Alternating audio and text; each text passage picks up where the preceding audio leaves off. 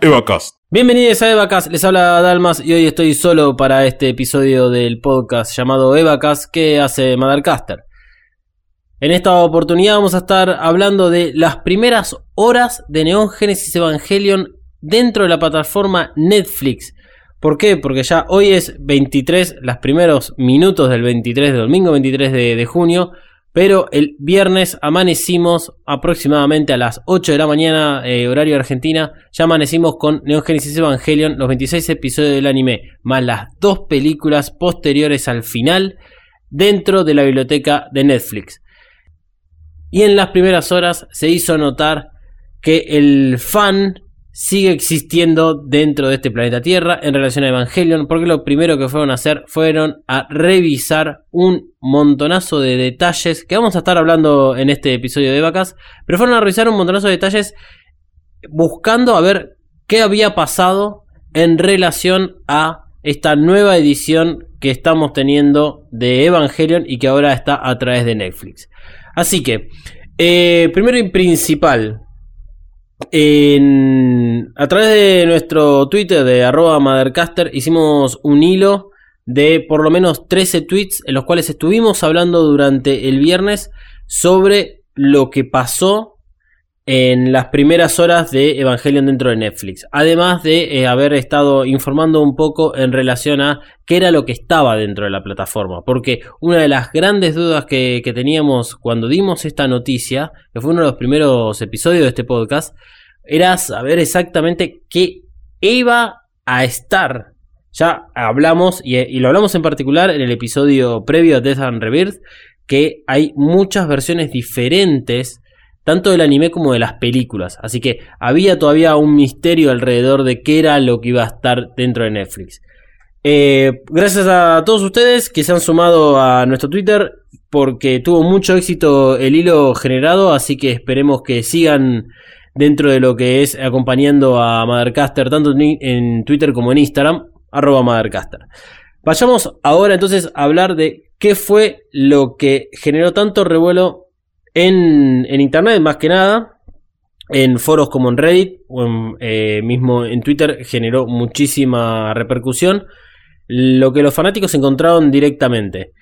Ya habíamos anticipado, y esto era algo sabido, que las voces en inglés iban a ser diferentes a las que tuvieron las diferentes versiones, tanto cuando salió por televisión, como los DVDs, como los VHS, como digamos, todas las voces en inglés fueron cambiadas. A partir de esta versión que está en Netflix, es completamente distinto.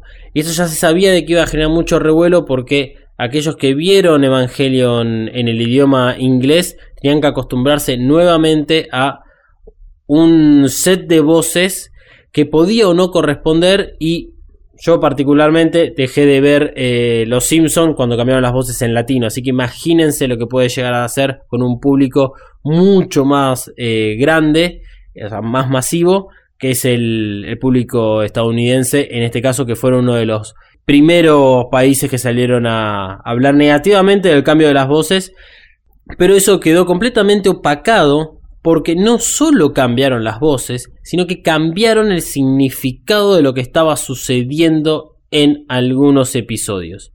Esto también repercutió en el subtítulo. Tanto el, eh, tanto las voces en inglés como los subtítulos, no importa el idioma, cambiaron y están modificando entonces parte del mensaje que quiere transmitir Evangelion.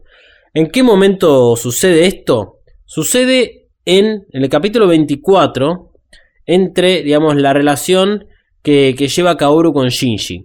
Para hacer un poco de, memoria, eh, en el capítulo 24 Shinji se acerca muchísimo a Kaoru eh, entablan una relación que supera un poco lo que es la amistad y que si Kaoru hubiese continuado viviendo dentro de Tokio 3 probablemente hubiese habido algún tipo de relación amorosa entre los dos.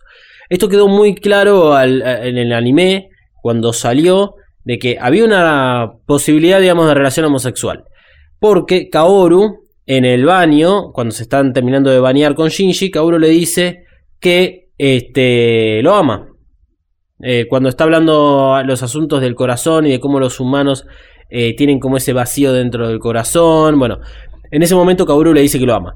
Posterior a, esta escena y cuando el capítulo está en los segundos finales y que eh, Shinji está en, la laguna, en la costa de la laguna donde conoce a Kaoru, que en este momento lo acompaña a Misato, ahí Shinji le explica a Misato de que Kaoru fue el único que lo amó.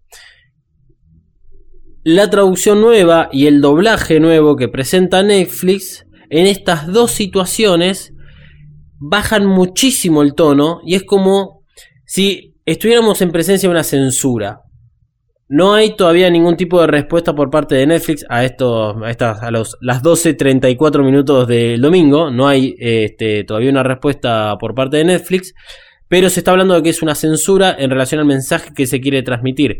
Porque Kaoru lo que le termina diciendo a Shinji es que le cae bien. Con lo cual hay una gran diferencia entre le cae bien y que lo ama.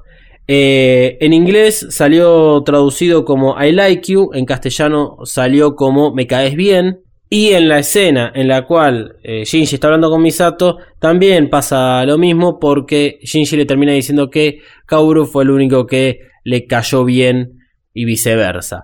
Con lo cual, sí, se está hablando de no solo una censura y de un cambio abrupto en el mensaje de Evangelion, y Estamos todos bastante enojados en ese sentido porque, a ver, no solo, esto es algo que, hemos discutido y que hemos puesto acerca de lo que había sucedido con las, las 24 cartas de odio, digamos, que recibió la gente de Gainax cuando hicieron el final del anime. Pero acá no es que nos están tocando una fibra personal y que nos están tocando una porción de nostalgia. Acá están cambiando la historia. Y esto no termina por ser Evangelion, porque una de las una de las tantas cosas que presenta Evangelion como novedosas, siendo 1995, era esta. Era la relación entre Shinji y Kaoru. Parece ser como que Netflix no quería mostrar que eh, había una relación homosexual dentro de Evangelion. Eh, para sumar a esto, la, la, categoría que tiene instalada el anime y la película de San es más 13, mientras que Enos de Evangelion tiene categoría más 16. Tal vez esta es una de las razones por la cual tuvieron que, no sé, cambiar el diálogo, porque alguien le, les dijo a la gente de Netflix que eh, tanto el anime como la primera película iban a salir en relación a un público de 13 años y no podían mostrar esto, cuando todos sabemos que Enos Evangelion tiene una escena de violación casi explícita y es más 16, no tiene mucha diferencia.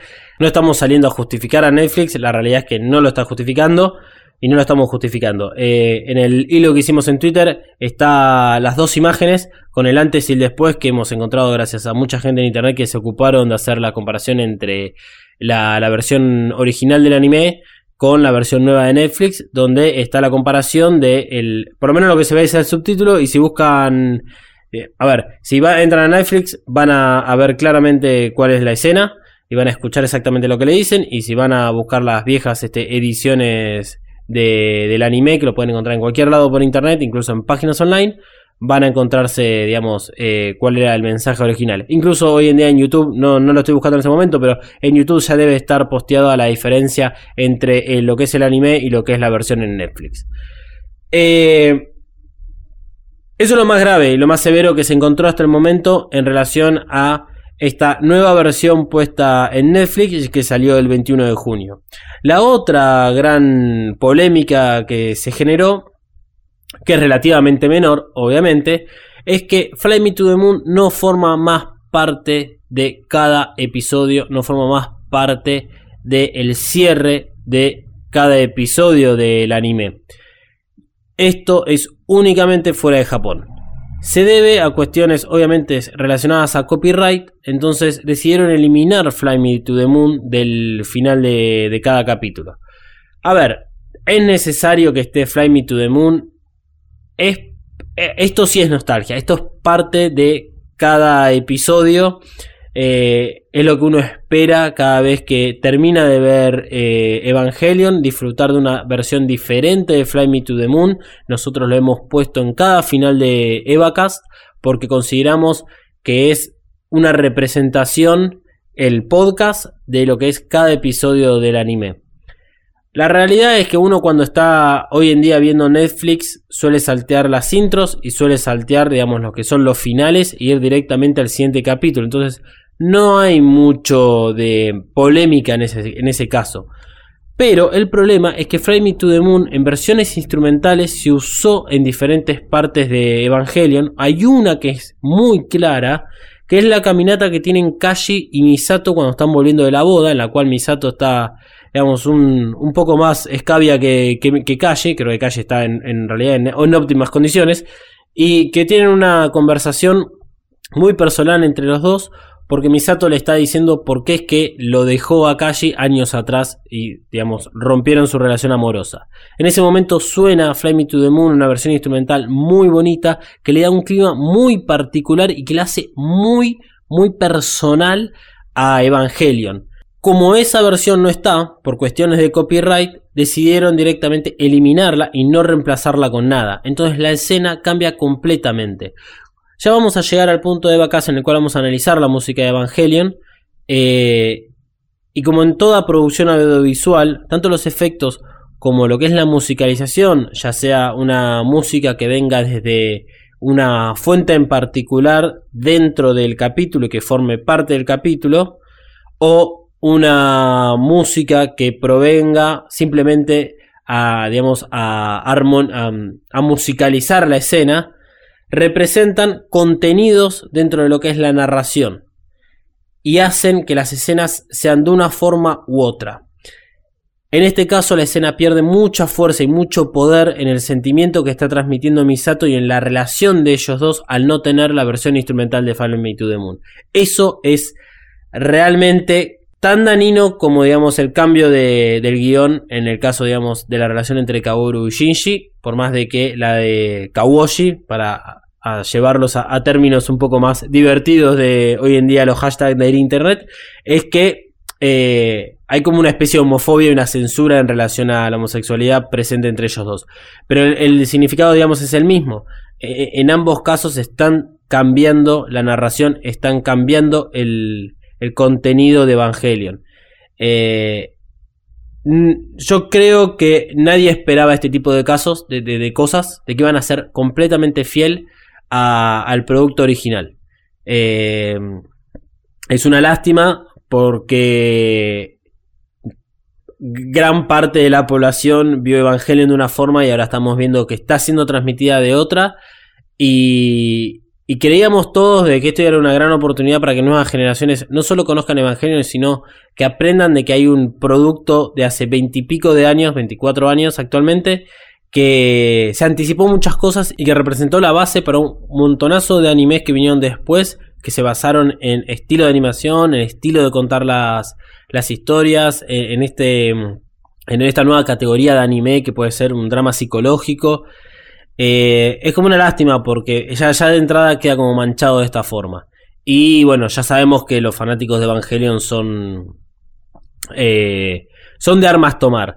Ahora, había mencionado respecto a Flaming de the Moon que esto ocurría solamente fuera de Japón y esto es correcto porque las leyes de copyright en Japón son distintas y Flaming to the Moon sí forma parte del final de cada uno de los episodios y del capítulo que estamos hablando, que creo que es el capítulo 15, en el cual eh, Kashi y, Misato tienen ese momento con Flame to the Moon instrumental. Eso en la versión de Netflix de Japón sigue existiendo y está confirmado. Ahora bien, eh, ¿qué más este, se puede decir que hubo en estas primeras horas a la llegada de Evangelios a Netflix? Por ahora, eh, no mucho más. O sea, un gran revuelo en las redes por estos dos motivos. El tema de los subtítulos y del doblaje en otros idiomas que cambiaron lo que es el guion. Y eh, la falta de Find Me to the Moon. Por ahora no hubo más eh, hallazgos. Yo creo que van a ir apareciendo a medida que la gente vaya viendo y vaya mirando cada vez más con detalles Evangelion. Sí hay algo que podemos este, decir y que estamos muy contentos. Es que hay una remasterización de, todo el contenido. Por lo tanto tiene una muy buena calidad de, sonido y de video. Eh, eso es algo que durante años faltaba y que hubo, ah, sí, siempre hay como una versión nueva que va surgiendo dentro de, internet, pero bueno, hay que encontrarla y hay que poder tratar de disfrutarla de esa forma. pero nunca con la calidad en la cual nos están presentando ahora en Netflix. Eh, las únicas versiones que, que tienen una gran calidad son las películas del Reveal, pero incluso Enos de Evangelion eh, no está en una calidad tipo Full HD en Internet. Y ahora en Netflix eso por lo menos nos, está, digamos, a mano y está bueno que, que, por lo menos podamos decir de que eso es algo que está, que está bien en todo este lío que estamos hablando en este momento. La, mm, para ir cerrando, la versión del anime de subida de los 26 episodios es la que corresponde, digamos, a la versión platino, que es la que llegó a Occidente, en la cual están los 26 episodios del anime. Y desde el episodio 21 al 24, la versión es del director. La película Death and Rebirth, que está en Netflix, es la última, que es llamada Death, entre paréntesis, True 2. Y Enos Evangelion tuvo una sola versión, pero está, digamos, remasterizada para que corresponda, digamos, con los estándares de video que presenta Netflix, ya sea, digamos, 4K en la versión paga de cuatro personas, cuatro usuarios simultáneos, o en la versión, digamos, un poco más económica de, la suscripción de Netflix, que es este, la de Full HD. Eh, a medida que vayamos encontrando más noticias, vamos a ir comunicándolas a través de nuestro Twitter, arroba Mothercaster, y algunas que otras cosas las estamos poniendo en, en el Instagram de Mothercaster, arroba Mothercaster, porque bueno, a ver, hay dos tipos de información que estamos presentando. Una tiene que ver con concretamente lo que está sucediendo, eso lo van a ir a buscar a Twitter. Y digamos, cualquier meme que, quieran ver o cualquier cosa graciosa que, aparecieron, y son muchas y están muy genial, geniales, las estamos poniendo en las stories de Instagram. Así que eso por ahora es todo. Eh, esto es un capítulo especial, obligados a hacerlo por, digamos, lo que generó la llegada de Evangelion a Netflix el 21 de junio y que eh, la mitad del mundo estaba esperando con ansias. Así que los dejo porque me voy a ir a ver Evangelion en Netflix. Y les recordamos que este viernes sale la segunda parte del análisis de End de Evangelion, en la cual vamos a estar hablando de todo lo que empieza a suceder en NERV hasta el ataque de Cele con las fuerzas especiales japonesas. O sea, desde que dejamos a Shinji en la habitación con Asuka hasta lo que es el comienzo del ataque con las fuerzas especiales japonesas, pasando por lo que fue el ataque de las 5 Magi restantes clones de la original que está ubicada en Tokio 3. Así que viernes 9 horas, chequea tu aplicación de podcast favorita porque vas a recibir una notificación indicando de que ya está el nuevo episodio de Evacas. Y si nos escuchas a través de Spotify, solamente tenés que acordarte de entrar a Spotify y revisar de que ya está actualizado tu capítulo porque Spotify no avisa cuando llegan los capítulos. Si eh, no tenés ganas de hacer ninguna de esas eh, opciones, entra a Instagram y a Twitter que siempre avisamos cuando ya los capítulos están disponibles. Será entonces hasta el viernes que nos escucharemos con la segunda parte de End of the Evangelion. Evacast es una producción para Mothercaster hecha por Malu, Emanuel y Dalmas.